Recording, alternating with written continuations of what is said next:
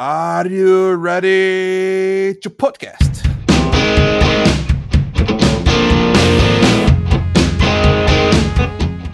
E aí, galera? Voltamos hoje com o Sem Gravidade, mais uma vez, mais uma semana, mais um programa. Eu queria começar esse programa com o nosso tradicional quebra-gelo já. Hoje nós trouxemos aqui um convidado especial. Ele tá vindo direto lá do Ring Bell Podcast, que é o 6K. Fala 6K, tudo certo por aí, cara? Priviet, muito obrigado pelo convite. Muito obrigado, Léo. Muito obrigado, pessoal, pelo convite aqui. Eu tô bem. É muito bacana ser convidado para um podcast, ainda mais de uma parada que eu gosto demais, que a gente vai falar de Witcher. Basicamente, é o meu jogo favorito de todos os tempos. Mas, mas, mas, mas, primeiro a gente não vai começar pelo tema, cara.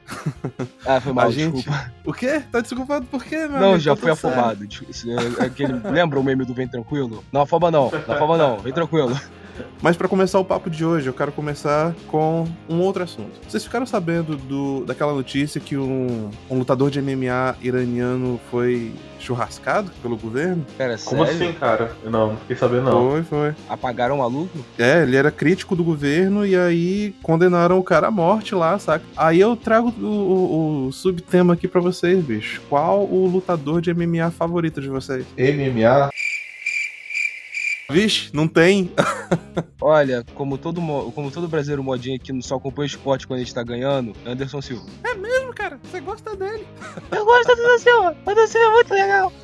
Cara, porque eu não acompanho MMA não, cara, sério, real. Eu nunca acompanhei muito, só acompanhei na época que a gente tava ganhando mesmo, no geral. Cara, eu tenho muito. Se você perguntar, o meu lutador preferido é Mike Tyson, sempre. Porque o cara é muito louco, bicho é muito talentoso. Agora, de MMA, eu tenho um que go eu gosto muito dele, mas ele perdeu muito, né? Que era o Vanderlei Silva, que era o cachorro louco. Sabe quem é? Não, né? Ah, sim.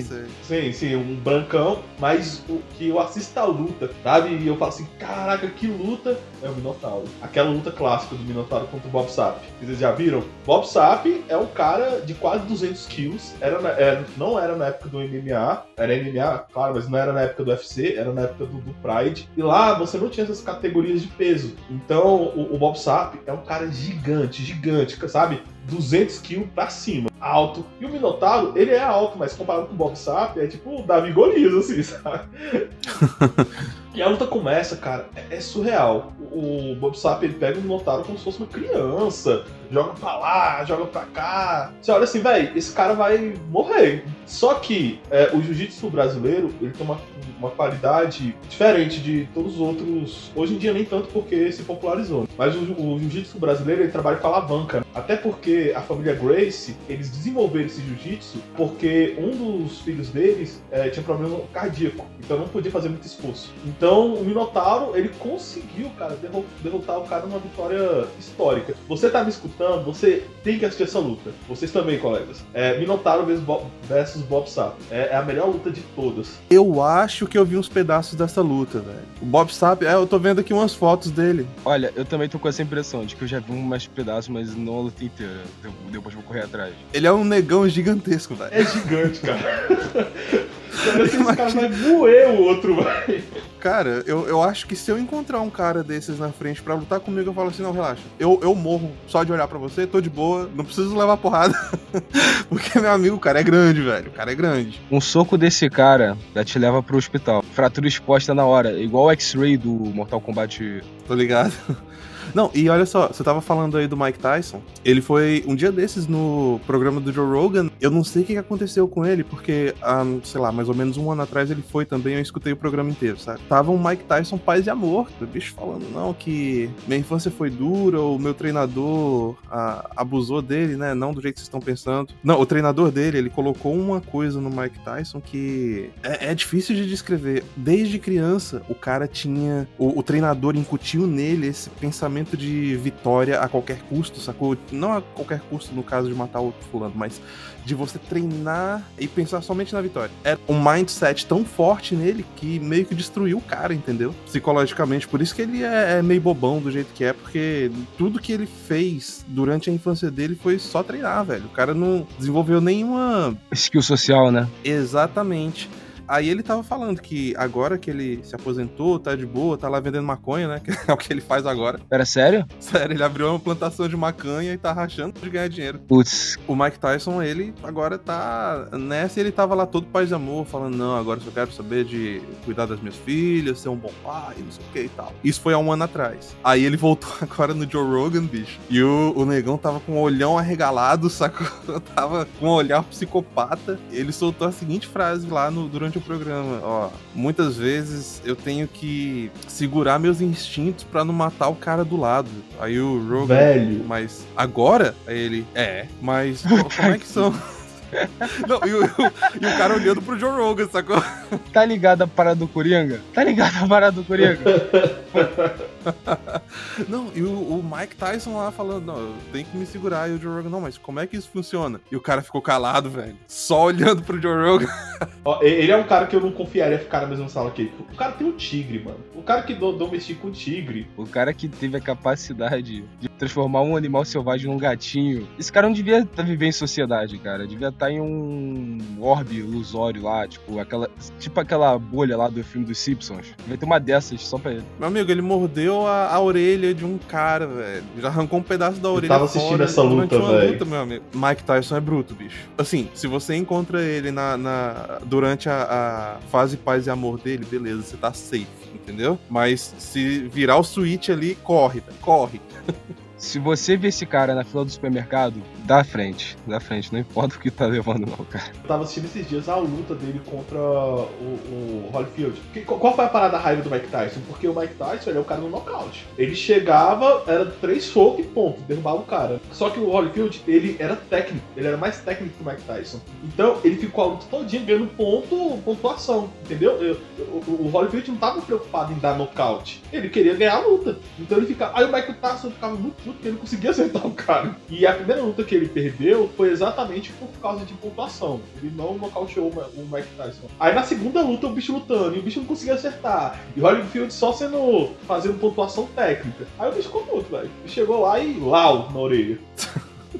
Não, mas é isso aí. Agora, chega desse papo. A gente vai falar agora do nosso tema principal, que hoje é The Witcher 3. Hoje a gente vai falar o que tem pra falar sobre esse jogo. E é isso aí. Sobe o som.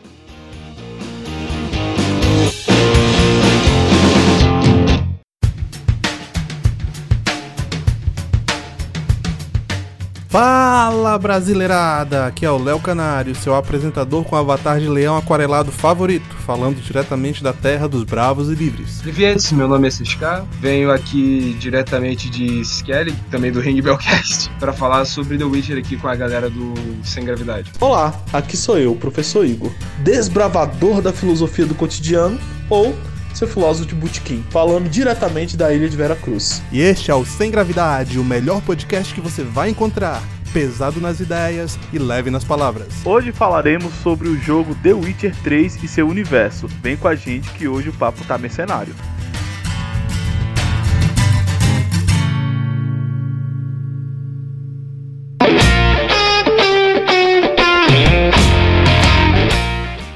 Igor, nessa semana nós temos novidades no Sem Gravidade Podcast. A gente criou uma comunidade exclusiva só pra galera que escuta a gente. Nessa comunidade a gente vai colocar textos exclusivos, a gente vai postar o episódio lá antes de ser postado no nosso feed principal. E isso tudo, galera, é só pra vocês. Essa comunidade nova fica lá no Locals, que é uma rede social totalmente livre de censura e de qualquer risco de banimento por besteira. O endereço do Sem Gravidade no Locals é semgravidadepodcast.locals.com. E Locals, a gente escreve L-O-C-A-L-S, Locals. Semgravidadepodcast.locals.com. E nós estamos também no Twitter. Você pode encontrar a gente no arroba Léo Sem Gravidade e no arroba Sem Gravidade underline PC. E que mais, Igor? Também estamos disponíveis no Instagram, através do endereço arroba profigorph e arroba Léo Sem Gravidade. Lá nós sempre subimos alguns drops com as principais partes personalizadas para vocês. As partes mais engraçadas ou as partes que passamos mais informações.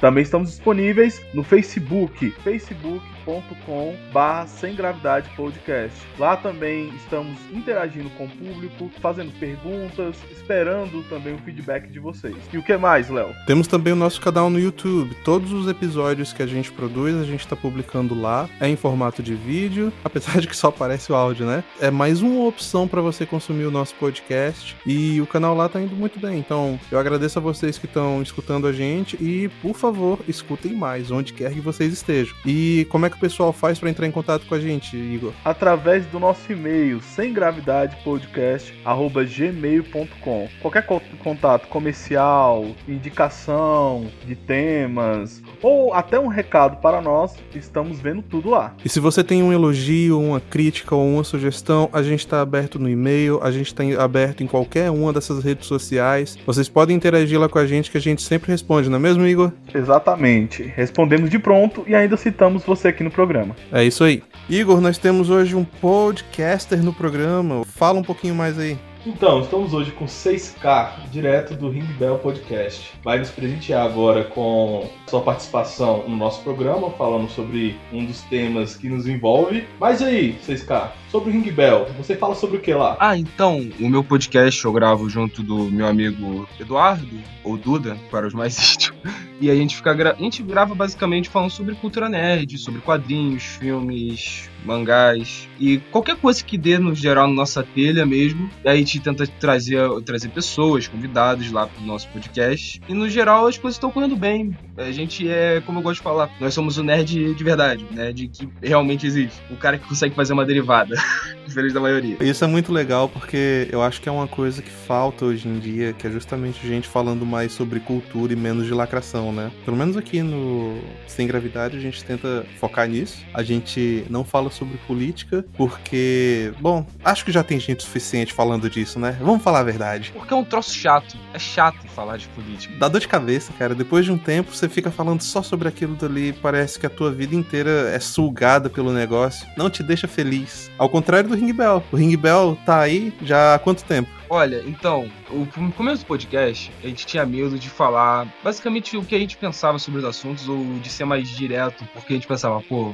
vai que a gente é cancelado por algum motivo. Aí depois de um tempo pensei, pô, por que eu vou me importar de fato com isso? Só que eu só cheguei a pensar nisso e chegar nessa conclusão no podcast 25. É, ou seja, desde o podcast 25, agora a gente já passaram 20 podcasts da gente de fato sendo nós mesmos e a gente tá um ano, vai fazer um ano e meio, vai fazer dois agora mais ou menos. E tá indo firme e forte, né? A gente chegou no top 100, graças a Deus a gente chegou lá, nas duas lá, e é isso. E já tô esperando vocês para ficarem do nosso lado lá, né? é isso aí, cara. A gente dá a mão, faz esses crossover aqui, né? E a gente vai tocando, bicho. Porque, afinal de contas, tanto vocês lá no Ring Bell quanto aqui no Sem Gravidade, a gente fala do que ama, né? E por, por coincidência a gente ama as mesmas coisas. Você que tá ouvindo aí, não perde tempo não. Já assina o Ring Bell, ouve lá os caras que eles são muito bons. Eles chamam uns convidados que, cara, são muito top. E o papo é bom. Então, já corre daqui para lá e ouve o Ring Bell também. E agora, sobe a música e toca pro programa.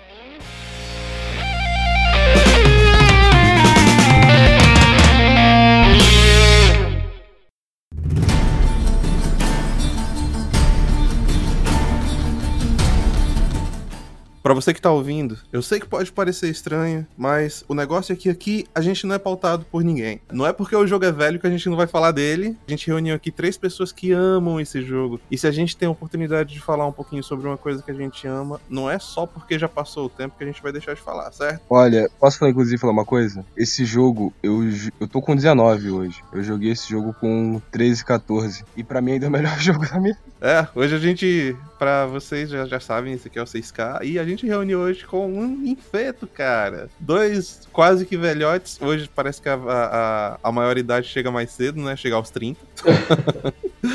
é, né?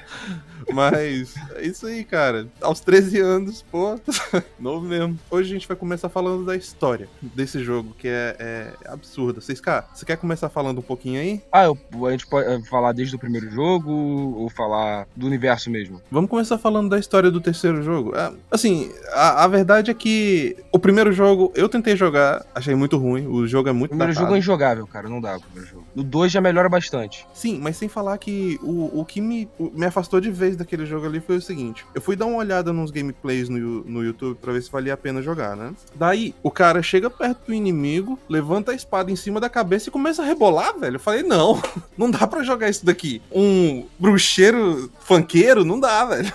Pô, o cara tava dando. Ele tá, podia tá. de- podia fazer igual outro bruxo, né? Ficar de brando os malucos, mas não. Pois é, era, era reboladinho e ele ficava se jogando assim pros lados, sacou? Ombrinho, bundinho, ombrinho, bundinho. Eu falei, não, velho, isso daqui não dá pra mim, não. Acho que os caras vacilaram demais em fazer esse jogo. Tô ligado, esse jogo eu penei pra zerar também o jogo. Demorou muito, sabe? Fiquei. Não foi igual aos outros. Mas no 2 eu já. Eu já zerei uma semana o 2. O 2 já é maravilhoso. Eu não cheguei a, jo- a jogar o 2, não, infelizmente. Só joguei o 3. O 2, se, se der tempo, tem uma parada que é maneira no 2, que dá pra casar bem no, no 3, mas isso aí, sério, se a gente for falar dos três jogos em si, vai dar muito tempo. Se eu fosse falar da história, tem que primeiro falar do protagonista, né? que é o, o Geralt de Rivia, que é basicamente o cara. Ele é um, ele é um Witcher, que é como se fosse um que é um grupo de pessoas que é escolhida a dedo na infância, é treinada, recebe um certo número de poções pra pra melhorar o seu desenvolvimento, a sua técnica, o seu corpo acaba tendo força sobre-humana, super sentidos e por aí vai. Mutagênicos, né? É, lembrando, nada muito além de. Nada muito além, nada como se fosse super-homem. Sei lá, no máximo uma parada estilo Capitão América, pra não ser tão, digamos assim, desbalanceado no DD. Ele passa a vida dele caçando monstros e tudo mais.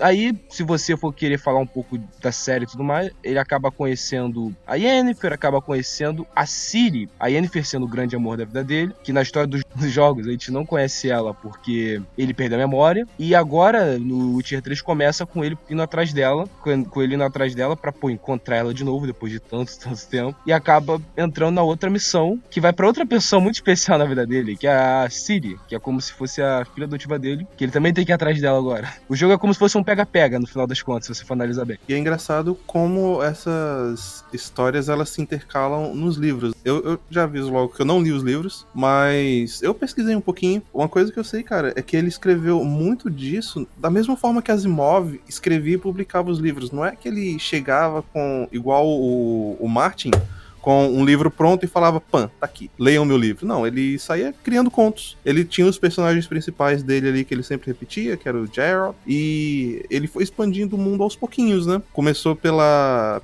se eu não me engano, começou pela Yennefer, que ela já tá presente no primeiro no primeiro conto. Os outros foram aparecendo conforme dava na telha. É até interessante isso que eu tenho um amigo meu que ele começou, que ele foi ler o primeiro livro, ele falou que estranhou o fato do primeiro livro ser escrito tudo em contos, que são várias histórias desconexas que você vai lendo elas. Elas, se não me engano, têm uma cronologia, mas no geral não é necessário seguir essa cronologia. São histórias pra você, como pode dizer, te habituar dentro daquele universo, entender como funciona e pegar um pouco mais de parada com, com o Geralt, ter mais a, a, se afeiçoar mais o personagem. Vale lembrar que os bruxos, eles têm uma idade muito relativa. Eles vivem muito. Então, por causa disso, você tem uma certa dificuldade. Na série, eles trabalharam um pouco isso também. Você tem uma, cer- uma certa dificuldade de alinhar a ordem cronológica. Porque em determinada época aconteceu isso, passaram-se vários, vários, vários anos e acontece tal coisa. Então, por isso que tem essa dificuldade de alinhar os pontos. É até interessante que tava no grupo do Reddit do Witcher, que a galera tava debatendo, isso aí foi uns dois anos atrás, debatendo se o Geralt ele tinha 150 ou 200 anos. Baseado nos livros. Ah, não, pô, mas no livro aqui é aqui. Tanto que o Sapkowski, o criador da série, do da série de livros, ele, ele não considera os, os jogos canon. Os jogos são uma história separada, tanto que ele ficou bem puto, que ele vendeu o, jo- o direito dos, dos livros por 10 mil dólares. Sério. Cara, mas vamos combinar. O cara até que escreveu uma história maneira, mas na hora de fazer negócio, esse bicho era muito zoado. Continua sendo zoado. Ele não entende de fazer. O cara, ele morou na, na Polônia, regime soviético. Acho que os caras não ensinavam a fazer negócio, né? Acho que foi isso aí. Da escola ele não aprendeu a fazer negócio, aprendeu a furar parafuso, pô, é diferente. Cara, ele é de humano. De humanas, certamente. Vai, vocês estão tirando aí, é? Como assim, cara? O ataque direto, desculpe. Economia é de humanas, viu? é, é sério, economia é humanas. Não, misto. Gosto de, usar, eu gosto de usar o termo misto. Eu prefiro ser enganado, tá? Co- Contabilidade, tudo é. E economia são humanas. Como é que é? Se a história é melhor do que a realidade, eu fico com a história? É isso sim, cara. Exatamente. Exato, nesse caso sim. Pô, se eu tenho que fazer cálculo, eu não, consi- eu não considero de humanas. Se não tem que fazer cálculo, não é humana. Cara, mas do jeito que as coisas estão indo, quando você for fazer cálculo, eles provavelmente vão te dizer que 2 mais 2 às vezes dá 5, hein? Cuidado. Tô ligado, do jeito que as coisas estão indo, vão falar, não, mas esse cálculo aqui ele ofende. Pô, mas esse, essa progressão da ação desse país aqui, da ação dessa empresa aqui, ela ofende as minorias, porque, pô, é uma ação de um país indiano. É injusto a, é, a você colocar que eles vão decrescer nos próximos, sei lá, três anos. Eu tô vendo a hora deles banirem o zero por ser gordofóbico. Não, banirem o zero porque ele está excluindo as pessoas que são solteiras, né?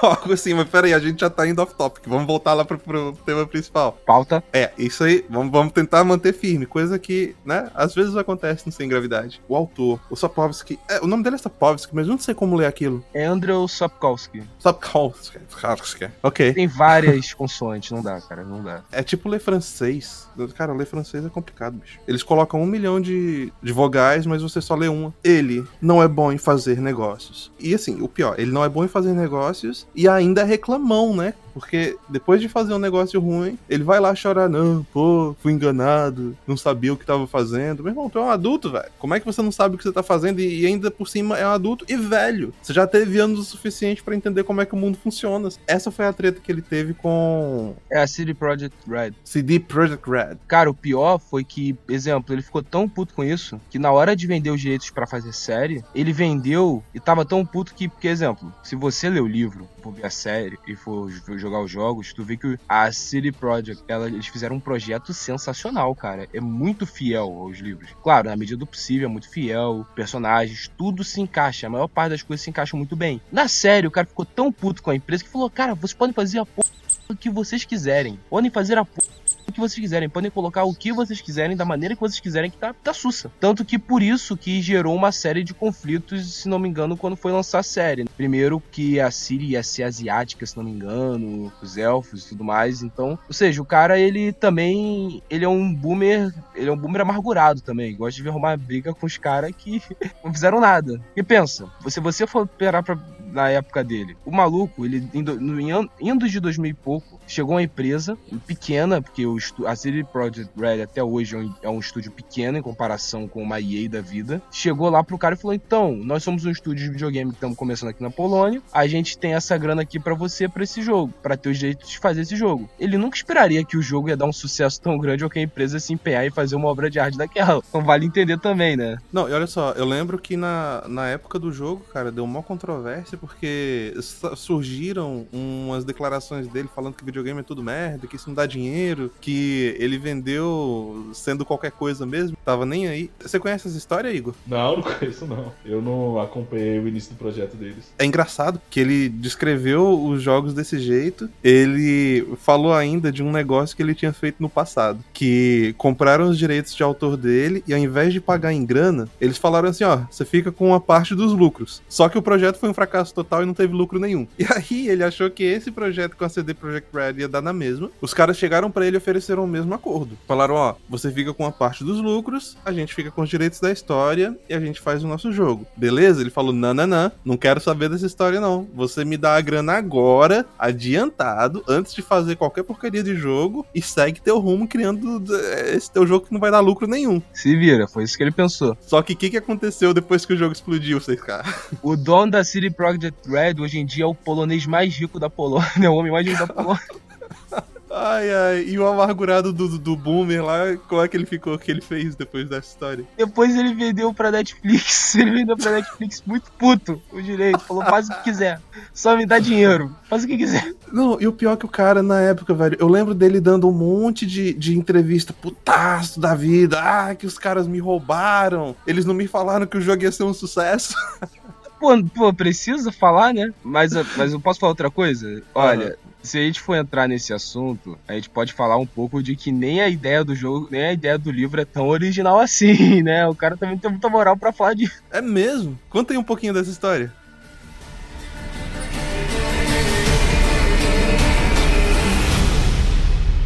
Quem disse isso? Ah, acordou! Carpeado? Que voz! E é uma égua? Achei que éguas teriam uma voz mais.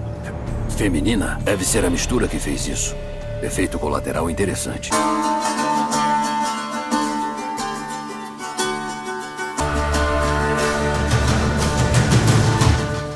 Isso aqui é meio que já conhecido para quem é bem é, fã de, de, sabe, literatura medieval, literatura fantástica, que tem o Elric, que é um personagem criado por um inglês chamado Michael Moorcock na década de 60, 70. O Michael Moorcock, ele criou o Elric, ele é basicamente, do primeiro, só que eu tô falando do primeiro livro, ele é basicamente um, um guerreiro albino, cabelos brancos iguais aos do Geralt, que usa duas espadas, caça monstros, é chamado de Lobo Branco e luta contra as forças do caos, que são os monstros que o Geralt caça. No livro deixa implícito que os monstros só existem no universo de Witcher por causa da fenda dimensional que foi criada. Ou seja, é o mesmo personagem.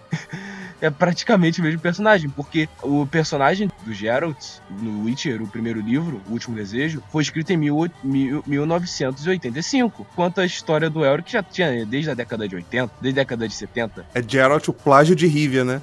Exato. E interessante que o Michael Moorcock, ele não se importa com você pegar coisas de outros, sabe? Com você plagiar ele. Ele só quer que você dê algum crédito. E tanto que o Martin plagiou bastante alguns conceitos dele, as paradas assim, ele deixou, porque o Martin falou que era mega fã do cara. No caso do Sapkowski, ele já deu uma declaração aqui e ali, que foi meio que inspirado, mas ele nunca deixou bem claro. Só que também o Michael Moorcock, ele nunca foi muito além disso para processar ou algo do gênero, porque ele nunca esperou que o personagem do Geralt, que a série Witcher, seria uma parada tão famosa e tão importante pra cultura polonesa como é hoje em dia. Por isso que ele deixou quieto. Uma visão meio Tolkiana, né? Mas é isso que eu ia falar agora. É porque é, se, vai, se, se, você for pegar assim, a risca mesmo, todos eles vêm do mesmo universo, né? Que é o universo de Tolkien. Aliás, o Murkock odeia o Tolkien, mano. É muito engraçado que ele criou o Elric. Ele, fa ele falou, criou, porque o, o editor dele falou, porra, criou um universo leva de seus anéis, porque os anéis ainda era meio recente. Aí ele falou, nem vou criar uma parada completamente diferente, vai, vai dar dinheiro.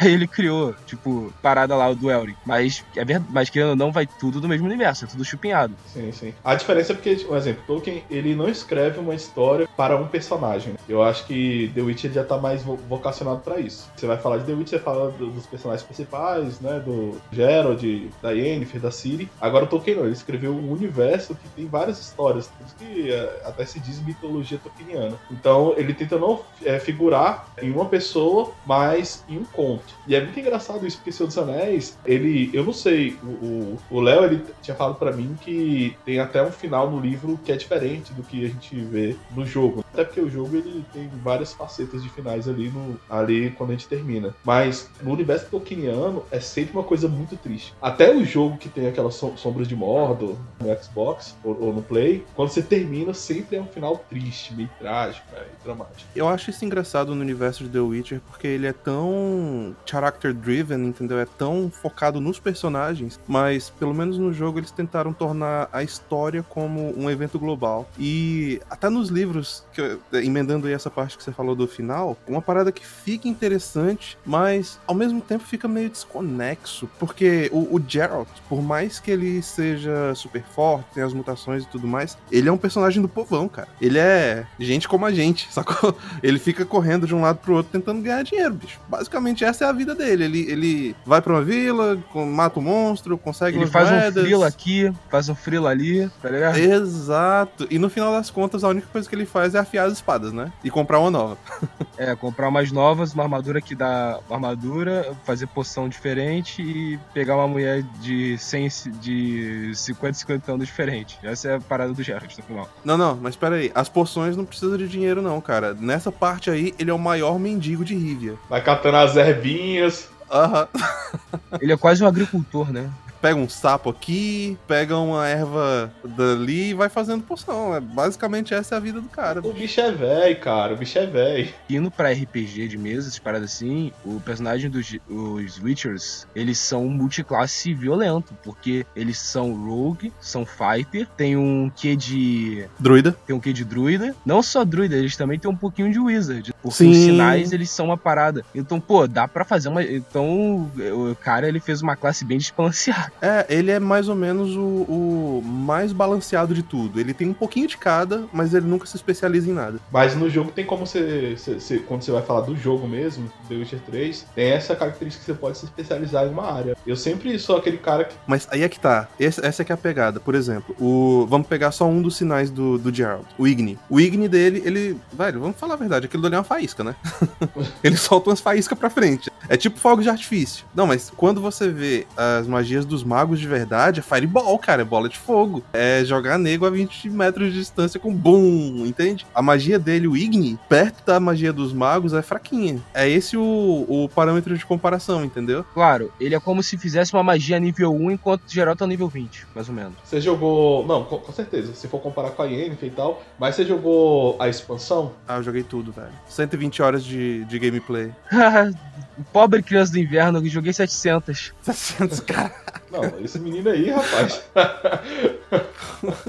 Acho que o ninfeto agora se tornou eu, hein? Eu também demorei, eu também fui uns 4 meses também jogando. Mas você vai pegar ali as últimas magias dele ali, velho. É muito roubado quando você pega na expansão. Aquela. Eu esqueci aquela que, que congela, esqueci o nome dela. Congela não, aquela que. é, no final, quando você expande o jogo, dá pra você congelar todos os inimigos em volta. É muito roubado, velho. É, que você paralisa, né? Exatamente. Aí quando você, você vai na expansão e você vai se especializando na magia de gelo e tal, moleque é muito roubado, velho. Aí você começa o jogo de novo, Acho que não tem gelo, não, pô. tem, cara, tem. É porque quando você termina, quando você joga a expansão, você pode fazer mutações. Tem uma especialização em mutações. Aí algumas das magias elas se especializam. Aquela que empurra, eu esqueci o nome dela. Aquela que empurra, você É o especializa- É, exatamente, você espe- especializa nela, ela congela todos em volta. Ah, É muito roubado isso aí. não. Você congela todo mundo em volta. e em Igni. Mas pera aí, segura a onda aí que esteja elementos de gameplay. A gente falar disso em outra hora. Agora É, ainda é história. E aí, vamos voltar aqui.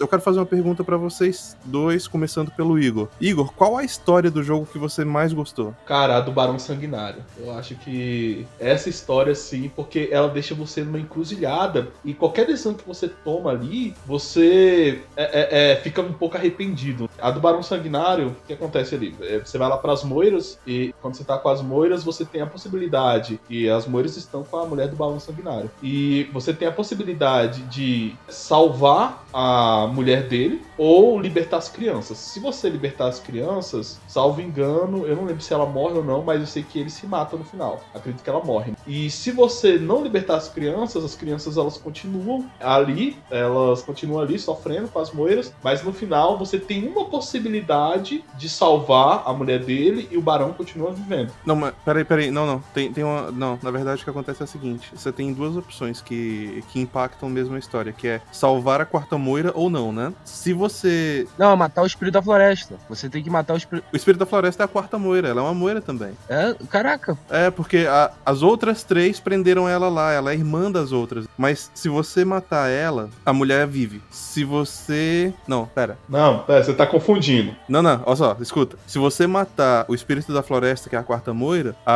mulher do barão sobrevive. Se você Exatamente. Salvar ela, libertar ela, ela vai salvar as crianças, mas a mulher vai morrer. Exatamente. E o engraçado é que as crianças você consegue encontrar elas em Novigrad um tempo depois. Exatamente. Mas é isso que eu tô falando. Essa questão da- das crianças aí, porque tudo gira em torno das crianças. Porque quando as crianças elas morrem, não lembro direito, a mulher fica paralisada. Só que no final, ela. O barão leva ela pras montanhas, porque lá tem um tipo de tratamento especial. E se isso não acontecer, né, o- a mulher morre e o barão se mata. E tem uma outra opção que você só descobre depois de muito tempo jogando, que tem como tu matar os, que tem como tu salvar os dois.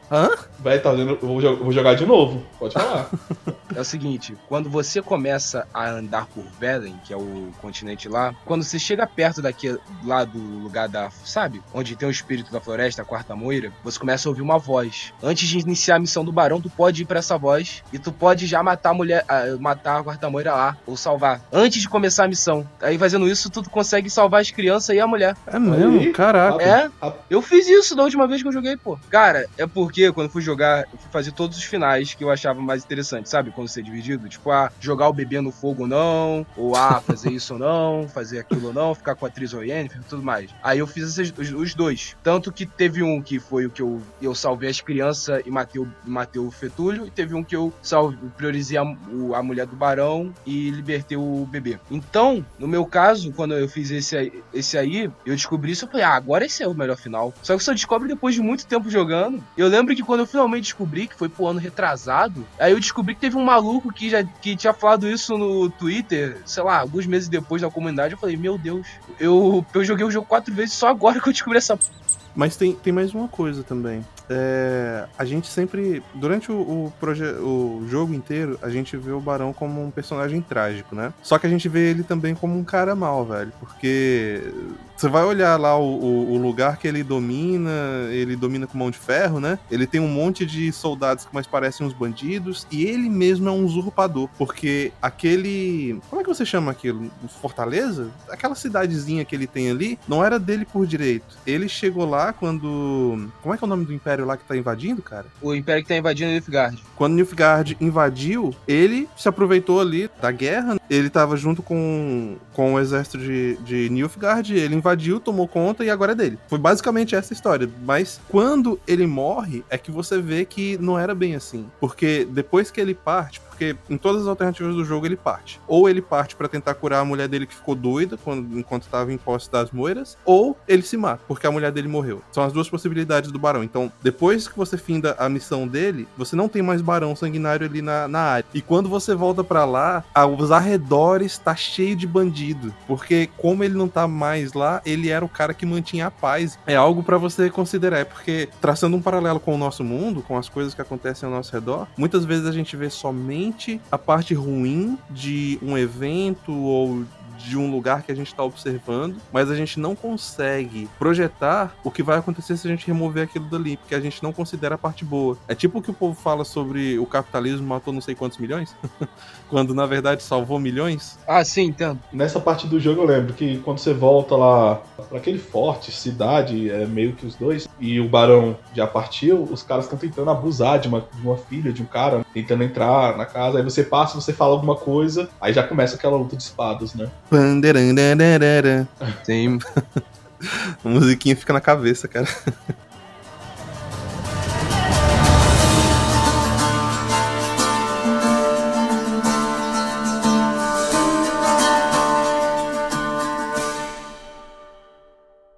Quem disse isso? Ah, acordou! Barbeado, que voz! E é uma égua? Achei que éguas teriam uma voz mais... feminina. Deve ser a mistura que fez isso. Efeito colateral interessante.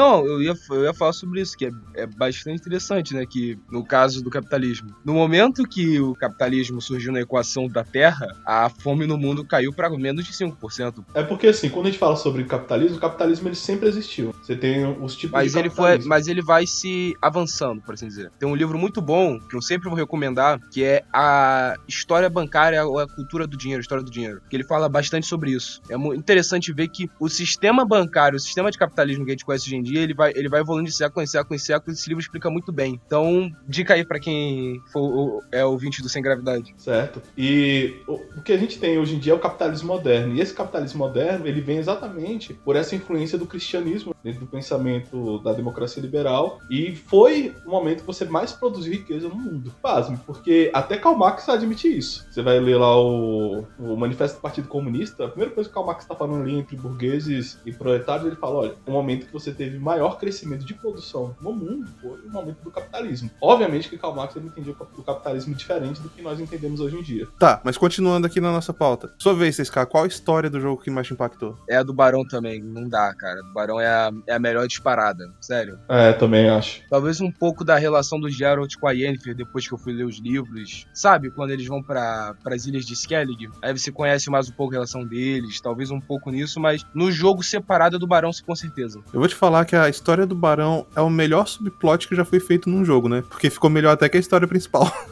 Pô, a história principal, vou te falar a real, vilão fraquíssimo. A caçada selvagem só é, só é difícil de matar, mas de resto, quando tu começa a ficar nível alto, eles param de ser importantes. É, é, é verdade. Aí, então eu passo pra mim, já que a gente falou um bocado já sobre a história do Barão, né? Cara, por incrível que pareça, a história que eu mais gostei não tem nem plot.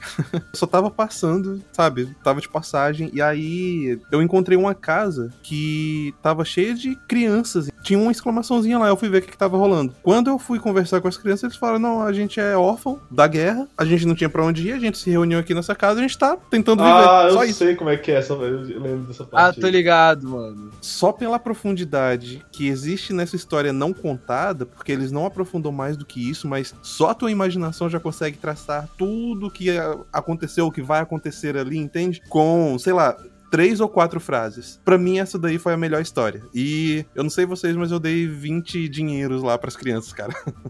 Pô, também, dei- eu dei uma grana também, mano. Tem a opção de dar comida, não é isso? É, você pode dar uma batata. Pô, Pô, mas com dinheiro tu vai comprar várias batatas pra criançada. Não dá. Eu não lembro o que, o que eu fiz. Mas eu lembro que era mó legal que eles estão cantando, brincando em roda, né? Sentados. O que eu achei legal dessa história mesmo é que ela indiretamente te conta um pouquinho sobre a guerra, sabe? Porque nós somos uma geração da paz. Todo mundo que tá aqui nesse programa, até o, o- do 6K até eu, que sou o mais velho aqui, uau, nunca achei que falaria isso, mas é a verdade. A gente é uma geração de paz, a gente não viu guerra. Você teve a guerra ali do Iraque e tal, mas o Brasil mesmo, nós brasileiros, não, não, não nos envolvemos em nenhum tipo de conflito, cara. Outra coisa, nem o americano em, grande, em grosso entrou. Foi muito pouco em relação à porcentagem da população. Foi muita pouca gente que entrou de fato nesse conflito. É verdade. Então, assim, a gente, nossa geração, nós não temos ideia do, do horror que é a guerra. E é por isso que a gente romantiza tanto o negócio, sabe? Ah, a gente estuda muito sobre a Primeira Guerra Mundial, sobre a Segunda Guerra Mundial. Só que é- essa falta de perspectiva dos horrores da guerra nos deixa meio. Como é que eu posso falar? Meio virgens no negócio, entende? A gente realmente não entende o quão ruim é uma guerra. E esse pedacinho do jogo, ele me deu um, sabe, um gostinho assim, só pra internalizar um pouquinho de como as coisas podem se tornar realmente ruins na Terra quando a gente tá em tempos de guerra e não em tempos de paz, como a gente tá agora. E isso valeu pra mim.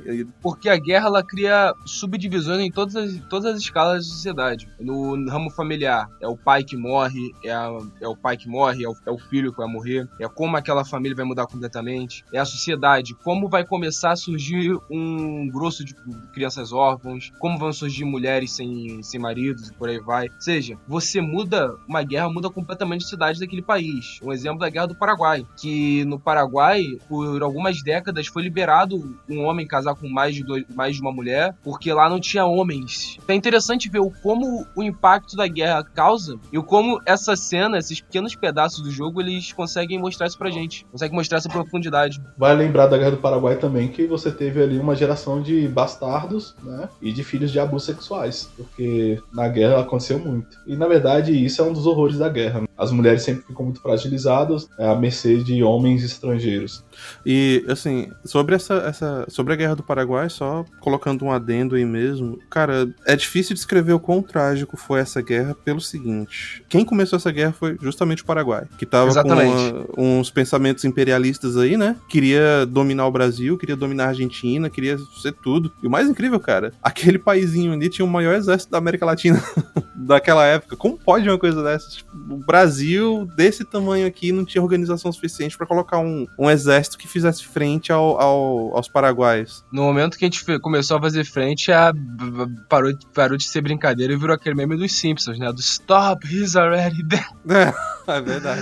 Entendeu? Na- e no momento que a gente chegou e levou a brincadeira a sério, falou, tá bom, tá bom. Mas o problema, o problema ali é que a nossa república não era organizada. Era uma monarquia ainda. Não era o problema, continua sendo, né? A gente. O problema não, é- o problema não era, não era a monarquia, o problema de fato era que, cara, dava pra ver exatamente os problemas. Porque o problema do Brasil é meio que parecido em todas as- as áreas do- da história. É muito interessante isso. E a Guerra do Paraguai ela mostra bastante isso, mostra que, cara, no final das contas, porra, o Paraguai era uma. Era, o, era um reino de déspota esclarecido, né? Se você for levar naquele período. Pô, o cara não foi. O cara não era eleito de maneira democrática, o cara não. O cara não era rei, o cara não era nada, cara só tomou aquele poder e falou: agora eu vou dominar a América Latina. Acabou. É. vou, vou sair mijando pelos países falando que é meu. Onde eu mijar é meu. Exato, né? Até os índios lutaram no Paraguai, cara. Os Cadueus. Porque. para completar o exército, o exército, o exército brasileiro. Só que o cara não tinha vocação pra Gengis Khan, né, amigão? Aí não dá certo. É, mas a verdade é que, assim, honestamente, eu acho que ele, ele cometeu o mesmo erro que Hitler cometeu, que é se achar mais do que você consegue. O cara, ele, ele achava que com o exército, acho que ele tinha o quê? 12 mil, era algo entre 12 e 20 mil soldados, e ele conseguia dominar a América Latina inteira impondo a força. Ele viu a história do, do Henrique V, que dominou a França com 10 mil arqueiros, ele achou, pô, dá, vai, eu vou conseguir. Vai rolar. Pô, mas era a França, né, cara? Exato, ele esqueceu, pô, a França não é Brasil, né, amigão? pois é. E é, é isso aí. Essa foi a história que eu mais gostei. Foi o que mais me impactou, porque assim, internalizou alguma coisa, sabe? Me, me, me ensinou alguma coisa. Isso é legal. é interessante porque é, quem, quem gosta de história medieval, eu também gosto muito dentre as nerdices da vida, e na verdade não é nerdice, é literatura, principalmente quando a gente fala sobre história medieval. Ela surge da forma que é hoje por causa das guerras mesmo, né? Tolkien, ele é convocado à guerra e ele e os amigos dele já pensaram pensavam uh, em escrever livros de contos. Ele, como um estudante de linguística, e depois que ele volta da guerra, todos os amigos dele morrem. E é dada a oportunidade para ele de escrever. E ele começou a escrever ali o, a, os contos do Senhor dos Anéis. E depois vai se entender quase uma mitologia, que o cara ele consegue criar uma língua. Inclusive é a parte mais complicada de ler Tolkien, viu? Porque tipo, no, no Senhor dos Anéis. Depois de um tempo que eu tava lendo, eu comecei a pular as cantorias. Porque a cada cinco páginas tinha um elfo cantando. E o, a, a, canção do cara não era tipo um parágrafo, entendeu? A canção do cara. Umas duas páginas, né? É. cara, não dá pra você ficar lendo duas páginas de cantoria o tempo todo. O Senhor dos Anéis é como fazer uma trilha numa montanha. Não é a melhor. Não é uma parada maneira na hora de você ler. É maneiro você lembrar de como foi a experiência. Que a maneira que o Senhor dos Anéis é como livro, ele não seria aprovado por. Se não fosse o Tolkien, não teria sido aprovado por ninguém. O livro, ele, como leitura, é meio maçante. É meio maçante, é meio chato, principalmente o primeiro. Primeiro, principalmente. Mas, quando você pega o livro, depois de um tempo, e você começa a lembrar do livro e tudo mais, o livro ele melhora uns 400%. Então, Senhor dos Anéis é uma trilha, uma trilha no Everest, basicamente. É um saco de fazer, mas quando tu lembra é muito maneiro.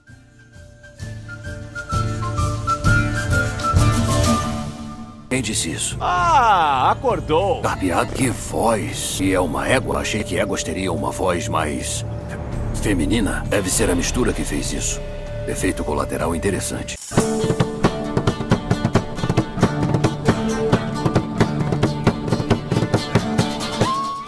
Você quer ouvir uma opinião muito impopular minha, cara? Meu, person meu personagem favorito do Senhor dos Anéis é o Tom Bombadil. Tom Bombadil é Iru, né? É o deus lá. Já tem essa teoria. Ah, é? É, tem uma teoria que o Tom Bombadil é o deus do Senhor dos Anéis, é o, é o Iru. Ah, e, olha aí. os Vaiaros, Valar e tudo mais. Maiar. É, isso encaixa porque o Tom Bombadil, ele é overpower ali, né? Ele faz o que quer, ele toca o terror e não tem ninguém que pare ele, velho. Exato. Por isso que a galera chegou a essa conclusão. O que eu, o que eu gostava tanto do Tom Bombadil, talvez seja justamente isso que você falou aí. Porque até aquele ponto ali, cara, você teve pouca ação, né? Você tá, tá ali com os hobbits tentando fugir do condado, o condado não é tão pequeno quanto a gente vê nos filmes. E eles já estão alguns dias ali fugindo, aí finalmente aparecem os. Não, é, minto. Antes de aparecerem os. Como é que é o nome daqueles reis lá, os reis caídos, né? Os espectros. Ah, os Nazgûl. Os Nazgûl, é. Os Nazgûl. é. Antes de aparecerem eles, naquela cena do Toco lá, que o, o Frodo consegue se esconder debaixo de uma árvore, o Tom Bombadil aparece e vai guiando eles pela floresta, entende? E é ele que bota pra correr os. os Nazgûl da primeira vez. E foi a primeira vez que teve ação, cara. Eu tava, já tava meio entediado mesmo com aquele negócio, porque era ele descrevendo: olha como a flor dessa árvore cai no chão em câmera lenta, e logo depois vamos andar durante três dias pela floresta sem nada acontecer. Daí em seguida os hobbits comem. Entendeu? É, é, esse nível de descrição. E aí. Aí eles comem o primeiro almoço, depois eles vão comer o segundo almoço, depois vão comer o terceiro almoço. e no quarto, eles comeram só metade. Essa é... Mas os, os livros são bons, é... eu, eu tenho boas memórias deles. Eu, eu também, mano. Os eh, livros dos Seus Anéis, eles são sensacionais, mas, pô, é sempre bom frisar que, cara, né? né Não é uma leitura fácil. Tolkien, tu podia pegar umas aulas de, de escrever um livro narrativo, porque estaria perfeito, né? Olha aí, cara, a gente vai ter treta aqui. Ele escreveu um universo incrível, maravilhoso. Eu amo Tolkien, já li todos os livros, tudo mais. Só que vamos ser sinceros, os livros, a maneira que ele escreve, a leitura de Tolkien é um saco, mano. Você... É porque eu, eu acho que Tolkien, ele quis ser, ser, detalhista mesmo nas coisas. Tem um curso do, do padre Paulo Ricardo, que ele vai falando muito sobre isso. E Tolkien, por causa do, da posição da lua, o cara apagou todo um capítulo do livro e começou do início, porque ele queria dar essa sensação lógica. Exatamente isso que é, eu e o Led fala muito sobre isso às vezes aqui no programa, que tem muitos escritores, exemplo, o Oda, que eu gosto pra caramba. O Oda, ele, ele é muito perfeccionista na escrita. Só que a, o Oda mesmo, ele tem alguns desvios de, desvios de lógica. E Tolkien, ele se preocupava muito com isso, que, que o início e o final do livro fizessem um todo. E, e acho que por isso a, a, leitura dele é tão tediosa. Isso, e perceba que quando você passa isso pro cinema, não fica diferente. Tem, tem muitas pessoas que não assistiram Os Seus Anéis por causa do tamanho dos filmes. E por incrível que pareça, cara, os quatro livros do Senhor dos Anéis, para quem acha que é uma trilogia, a história na verdade começa no. Eita, qual o nome do primeiro livro, cara?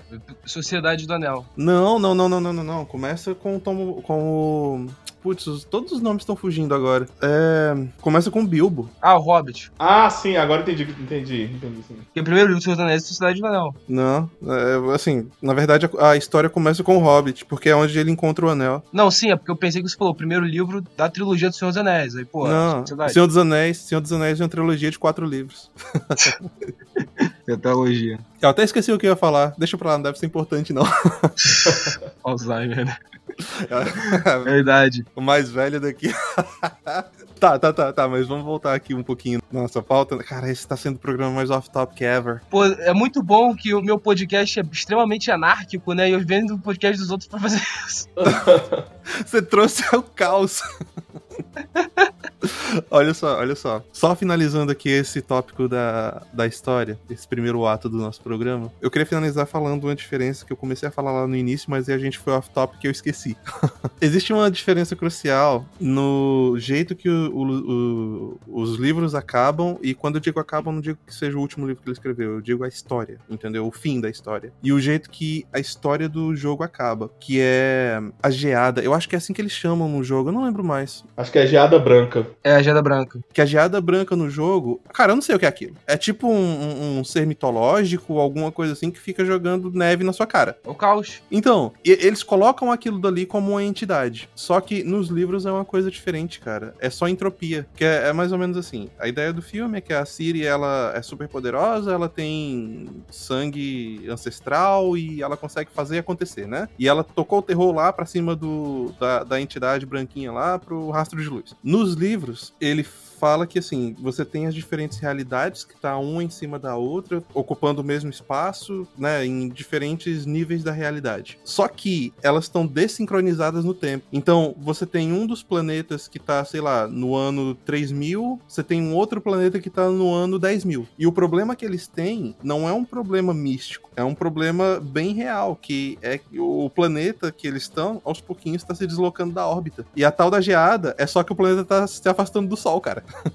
e aí tá ficando mais frio. Então é um problema sem solução. Nos livros, todos os planetas em algum momento vão morrer. É só entropia. E, bom, eu acho que não tem nenhuma forma do, do da Siri conseguir mover um planeta mais pro lado, né? Aí também. E até poderia ter, né? Se o Sapkowski ele explorasse mais essa parte. Ah, não sei. É porque, assim, de novo, o negócio do The Witcher é que eles tentam manter as coisas mais pé no chão. Tipo, o Gerald, por mais que ele casse monstros, os monstros que ele caça são são um problema diário, entendeu? Não é que. Ele vai solucionar tudo. É, mas não é que os, os monstros que ele caça são monstros que vão acabar com o mundo inteiro. É tipo, ele chega na vila e tem, sei lá, se a gente fosse transpor para os nossos dias, seria tipo um caçador. O cara chega na vila e, para nossos dias, vamos, vamos colocar lá para trás, né? Lá no passado. Um caçador itinerante. Ele chegaria na vila lá ele, e o pessoal ia falar: Ó, oh, tem um bando de cachorros que tá tocando terror aqui, de noite eles vêm e levam nossas galinhas. E aí ele ia matar a matilha, entende? E é isso que o Geralt faz. É só que os bichos que ele enfrenta são maiores, velho. Então, são sempre problemas mundanos, não são problemas que afetam o mundo inteiro, exceto o, a luzinha que taca gelo na tua cara. Não, mas a ideia é exatamente essa, né? Trazer um pouco pro cotidiano o, o mundo fantástico. Que realmente ele vai solucionando, né? Ele para um pouco, bebe, no outro dia vai se deitar com uma garota dos trabalhos da vida aí, né? Então, tenta. E, e, o- e o Gerald, ele me lembra um personagem de outra área totalmente diferente, que é o Wolverine. A personalidade dele, não sei porquê, cara. Eu olho pra ele e falo assim, velho, é o Wolverine purinho. Wolverine, Wolverine do, do, do cabelo grande e branco. Aquela pessoa, o, aquele cara que não fala, né? Ele parece que urra, né? Sabe? Meio, meio bravo, não tem muita paciência. E, e é uma das personalidades que eu gosto quando eu vou tratar assim sobre heróis e dentro dessas narrativas de contos.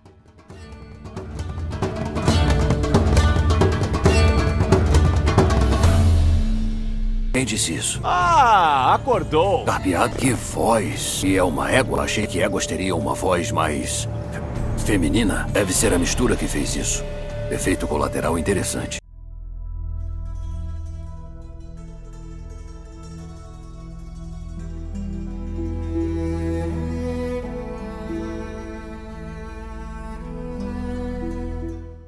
Ok, partindo agora pra segunda parte do programa, e a gente. Nossa, uma hora já de gravação, Meu Deus do céu. Eita, edição. Eu tô sentindo a dor, da- eu, tô, eu sinto a sua dor, amigo. Pois é. Então, vamos lá. Vamos falar um pouquinho dos elementos de gameplay, né? Igor, começando por você, o que, que você achou do gameplay do jogo? Você gostou? Detestou? Foi Ah, eu bom? gostei Foi ruim? muito, cara. Gostei muito. Eu só não lembro se. Não, The Witcher não tem essa questão de escalada que nem Assassin's Creed, né? Eu tô, tô me enganando Não aqui. tem. Não, não, Não, tem. você aperta só um botão. Você aperta o A ou o X, independente do console, e ele dá uma escalada de um metro. Ah, sim, perfeito. Então, eu gostei muito da, da jogabilidade. Eu gosto um pouco mais da jogabilidade do Assassin's Creed, também do Sombras de Mordor. Eles têm esse negócio de você consegue lutar, escalar, você consegue ampliar a, a jogabilidade não só pro adversário, mas também pro terreno. Mas de todo modo, de longe, assim, as possibilidades dos modos de lutas do, do The Witch são incríveis, cara. Tem como você investir só na defesa, tem como você é, ser aquele cara que bate em você e você pode te acertar, dependendo da armadura que você coloca lá, pode, do conjunto de armaduras, que pode te acertar, que você vai derrotar só uma lapada. Você pode ser o cara rapidinho lá, quando você pega lá a- o conjunto do gato, da escola do gato, você tem que desviar e você acerta o cara. Tem como você só investir em magia, tem como você ser o, o- o terrorista atacando a bomba nos caras, entendeu? E eu acho muito bem, a- a- muito bom esse tipo de jogabilidade. Porque você sabe que, do- dependendo do que você fizer, é, é- é um personagem único, assim, na, na maneira de luta. A única coisa que eu queria um pouco mais é essa, esse trabalho com terreno. Só que aí também, moleque, o jogo ia ficar imenso. Cara, o terreno do jogo é igual quando o carpeado ele, come... o carpeado, ele começa a entrar na terra. É. Ou quando ele fica em 90 graus apontando pra cima. Ou, ou quando ele começa a cavalgar com duas patas, cara. Esse cavalo é muito louco. O cavalo tá em drogas fortes.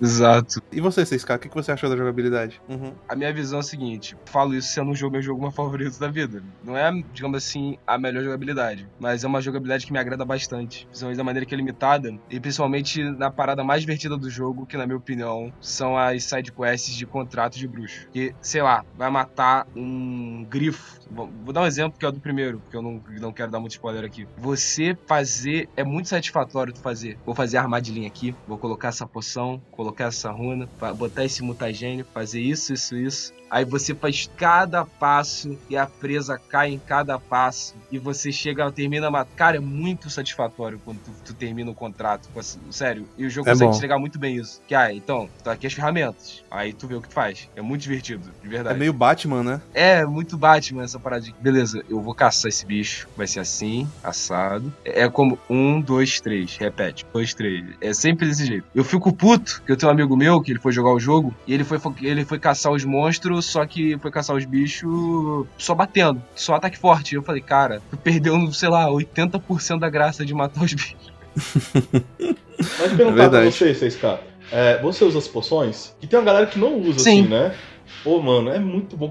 E eu, eu, foi quando na, na segunda metade do jogo que eu saquei que as poções são muito boas. É, tem uma poção lá que é a que ele usa também na série, no, nos livros eu não sei. Na série ele usa, que é aquela que meio que deixa ele indestrutível. Andorinha? É, não, é, você bate e você recupera a vida. Ele fica com os olhos meio pretos assim. É muito boa, cara. Tô ligado. Acho é que é, a, é, o Elixir de Ekinu, se eu não me engano. A primeira vez que eu joguei foi mais ou menos isso. A primeira vez que eu joguei foi mais ou menos essa vibe. Eu não usava muitas poções. O máximo que eu usava é mandorinha. Aí depois, na segunda que eu comecei a. Eu, cara, eu basicamente virei um druida, mano. Porque eu tava com, com 50 poções.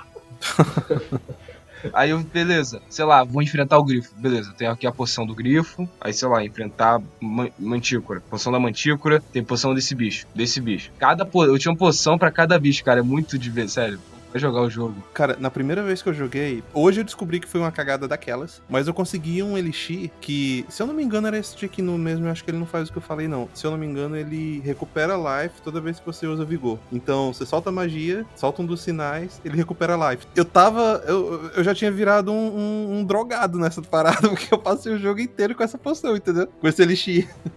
A toxicidade tava sempre em 70%, porque é muito bom, cara. Você não morria nunca. Não, agora, não, esse programa vai ficar longo agora.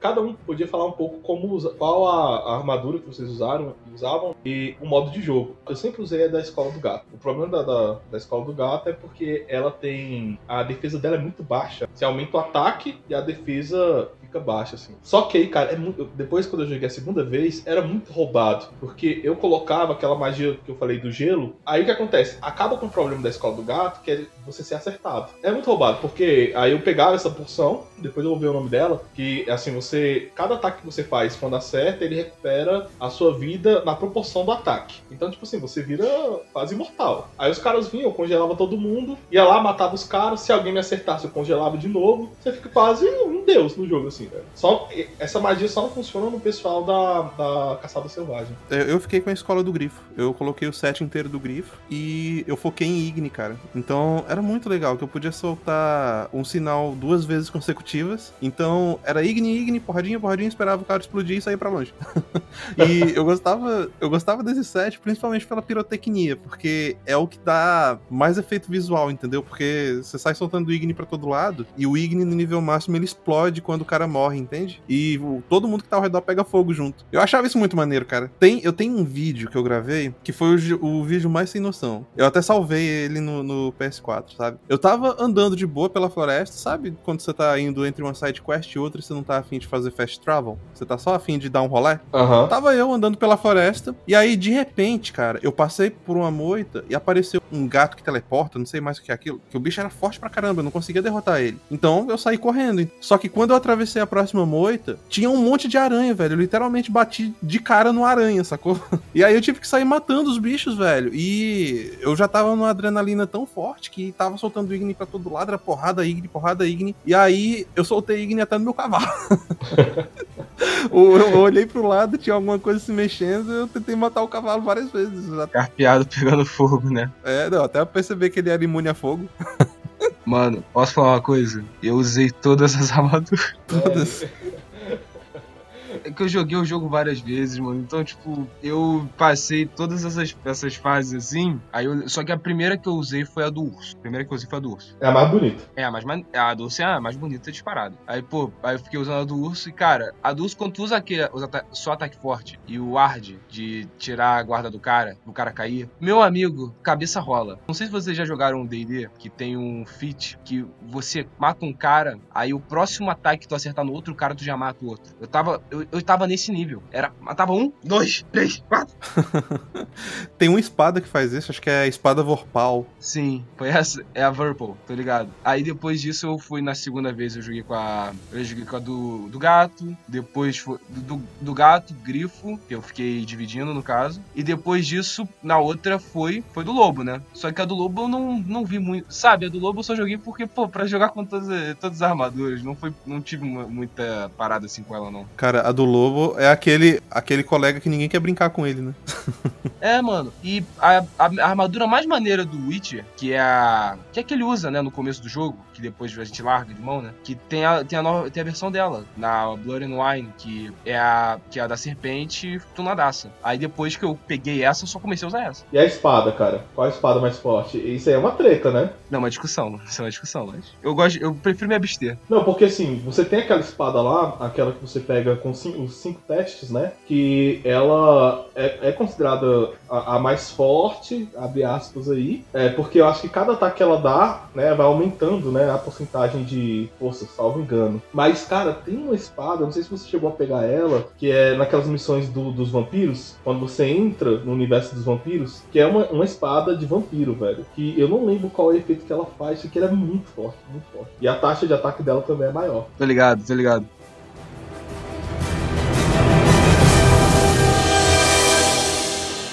Quem disse isso? Ah, acordou. Carpeado? Que voz! E é uma égua? Achei que éguas teriam uma voz mais. feminina. Deve ser a mistura que fez isso. Efeito colateral interessante.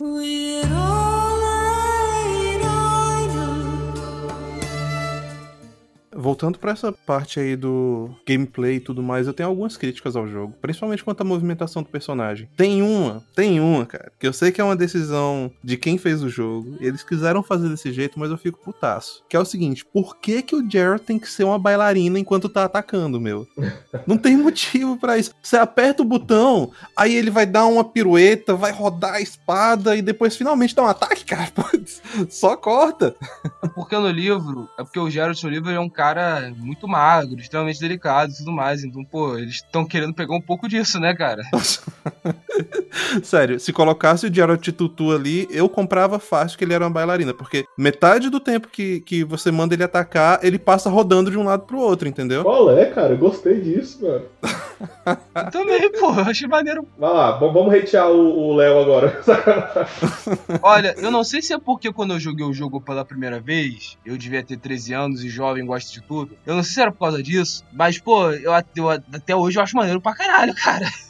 Eu vou explicar porque eu gosto. Eu sou ficcionado em RPG. Eu nunca joguei RPG de mesa. Porque quando eu fui começar a ter tempo mesmo pra jogar, foi de, de uns 5 anos pra cá. Porque antes a minha vibe era outra. E, mas jogo RPG, eles têm um problema que o. Que o eles têm que ter essa decisão, que, que nem o Léo falou, né? Você vai deixar o cara mais carrancudo e parado, né? Tipo, armadura, pesado. Ou você vai fazer um cara mais esguio, né? Que normalmente os RPGs, eles sempre vão pra primeira opção que eu falei. É sempre um cara de armadura, pesado e tal, não tem muita movimentação, é luta frente a frente. E já o, o The Witch, ele realmente optou por essa, esse outro jeito. De vez em quando, eu também tava lá jogando com o Geralt e eu, caraca, moleque, esse moleque aí é safo, né? Dá três passos pra lá, mortal, eu tô no meio de dez caras, ninguém acerta em mim, entendeu? Só eu, eu pulando. Mas eu particularmente gostava dessa parada. Bom, outra, outro problema que tem é quando ele tenta dar um pulo, porque o delay é gigante, cara. Você aperta o botão e um segundo depois ele vai movimentar as pernas. O Geralt tem, tem algum tipo de, de retardo nos músculos ali que você aperta o botão e o cara não se mexe, pô. Isso me Isso deixa é verdade. putaço, isso é verdade. Não lembro quem foi que falou, mas alguém falou, pô, quando eu joguei pela primeira vez, eu achava que o Geralt realmente tinha alguns problemas de coordenação motora. Aí o cara falou, só que depois do primeiro patch consertou 90% deles, eu fiquei meio chateado. Pensei que, pô, era um trait do personagem, sabe? It's not a bug, it's a feature. É, cara, mas sobre isso que falou, é a mesma coisa comigo. Eu acho que a parada mais zoada do jogo ainda vai ser o pulo. Não, não, não, não, não, não. Tem um que pra mim é pior, cara, que é o carpeado. Ah, o carpeado é maravilhoso. Não, deixa eu explicar. O carpeado já me matou umas três vezes já. Eu tenho um problema sério com o carpeado que é o seguinte: Pra você subir e descer dele, entendeu? Aliás, tenho três problemas. Pra você subir e descer, um, subir, dois, descer, três, chamar o carpeado. Pra mim essa parte do chamar o carpeado e subir em cima dele é a pior, porque olha só, você tá, sei lá, andando na floresta e você de repente resolve chamar o cavalo. Você dá o assobio e ele aparece sempre no pior lugar possível, que é no meio das moitas que ele não consegue passar. Sacou? O cavalo tá sempre preso, velho. O cavalo sempre faz o teleporte pro lugar errado. E aí você vai lá achar o carpeado. E aí quando você acha ele e você aperta o botão, nem sempre funciona. então, as dificuldades do jogo é primeiro achar o carpeado, segundo conseguir subir nele, porque o cavalo é meio rebelde. E, e, e sem falar dessa rebeldia dele, tem vezes que o cavalo foge de você, cara. Agora isso eu gosto. Porra. Aí tu usa aquele sinal lá de controle da mente no carpeado e ele obedece. É, é isso mesmo. Pô, eu sempre fiz isso quando ele tava rebelde. É quase como se fosse uma coleira de choque da idade, da idade média. Agora, a dublagem em português tem um outro problema, velho. E eu acho que esse vocês vão, vocês vão lembrar bem. As vozes não combinam com os momentos, cara. Às vezes eu tô no meio do mato, andando devagar com carpeado, e o dublador tá lá. Vai, carpeado! Yeah! What? Why? Por que, que você tá gritando? Porque, exemplo, que eu pensei que você falou também no quesito da história. Na história, vi um momento aqui e ali, mas no geral, são nesses momentos aí que o cara vai, carpeado! É, não, é mó berro, cara. Ele, ele não, não fala, não. Tipo, e, e você vê na inglês, ele só fala, come on, Roach. E o cavalo começa a andar. Você vai na versão em português, vai, carpeado! É engraçado até. É porque brasileiros são muito energéticos, cara. Não, mas eu, eu, te falo como isso aconteceu. Eu sei exatamente como isso aconteceu. Os estúdios, eles, assim, algumas medidas de segurança pro jogo não vazar. E uma delas é que quando eles passam para outros estúdios de dublagem em outros países, eles não passam a cena, cara. Às vezes eles passam só um pedacinho do jogo com todo o cenário, com todo o resto é, cortado, entende? Pra pessoa não conseguir nem ver o que tá acontecendo. E esse é todo o material que os dubladores têm para fazer o trabalho. E nesse específico aí do carpeado, eu tenho certeza que o cara só recebeu a fala. E o cara foi lá e falou: Vai, carpeado! E aí ficou, bicho. É trágico, mas é o que tem para hoje. Mas espera aí, uma pergunta para vocês. Se vocês fossem morar no universo The Witcher, qual país, qual cidade? Só qual, qual, qual local? Ah, eu ia pra Toação, cara. É onde tem menos treta. Com certeza eu não iria pra Velen. Velen, é. jamais. Tussan, muito provável Tussan. Ou se eu fosse escolher cidade, seria talvez Novigrad, mas Tussan ou Novigrad. Nada mais que isso. Eu vou pra Skelliger, velho. Nossa, apaixonado. No jogo, quando eu tinha oportunidade, ia pra lá só ficar andando, cara. Porque a música de Skelliger é muito bonita, velho. Cara, lugar muito bonito. É, muito bonito. Inclusive, até, até eu também salvei alguns vídeos só passeando de cavalo por Skellige. A música, o, o, local e também eu acho que as pessoas. Ali é, é o, o, reinado dos homens mais brutos. Né? Eu lembro que quando a primeira vez que a gente vai pra Skellige, se você compra briga, em todo lugar você pode comprar briga, dá, dá nada não. Agora em Skellige os caras são meio bruto mesmo. Até o nível deles era mais alto. E você comprava briga ali, se você desse um vacilo, morria rapidinho. Skellig foi o lugar que eu fiquei por menos tempo no jogo, porque eu achei meio, né?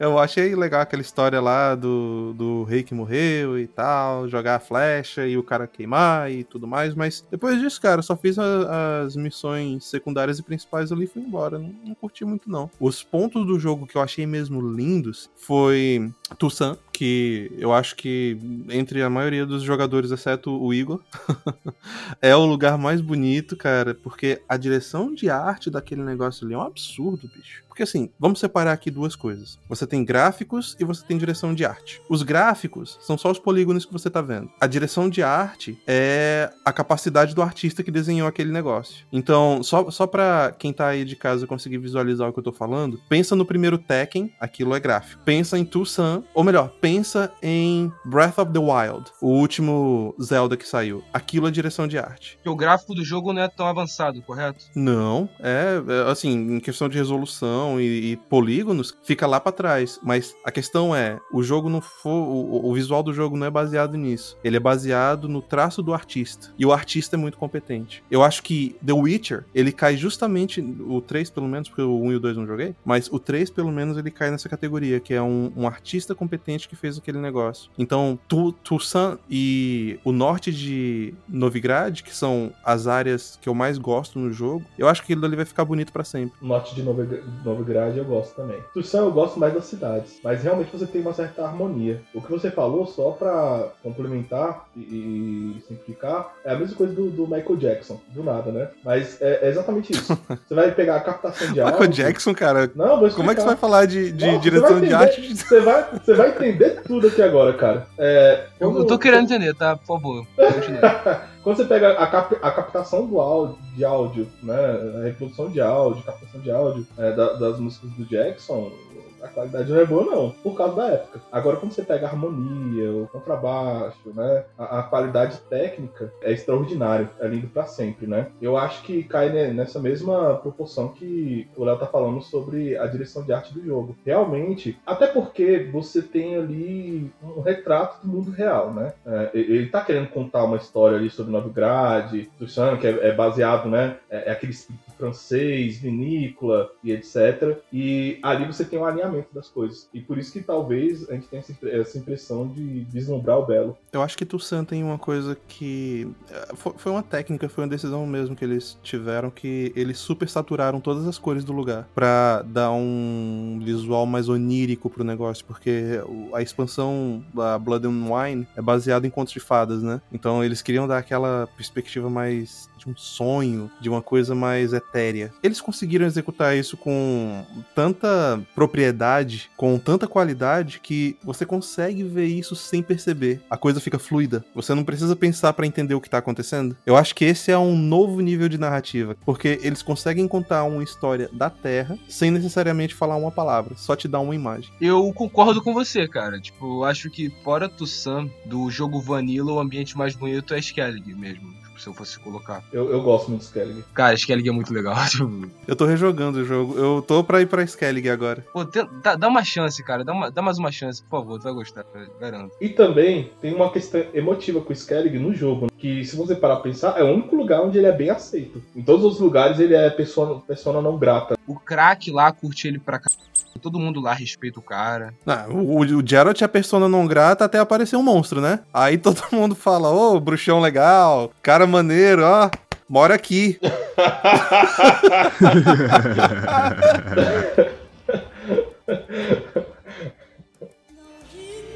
Stop.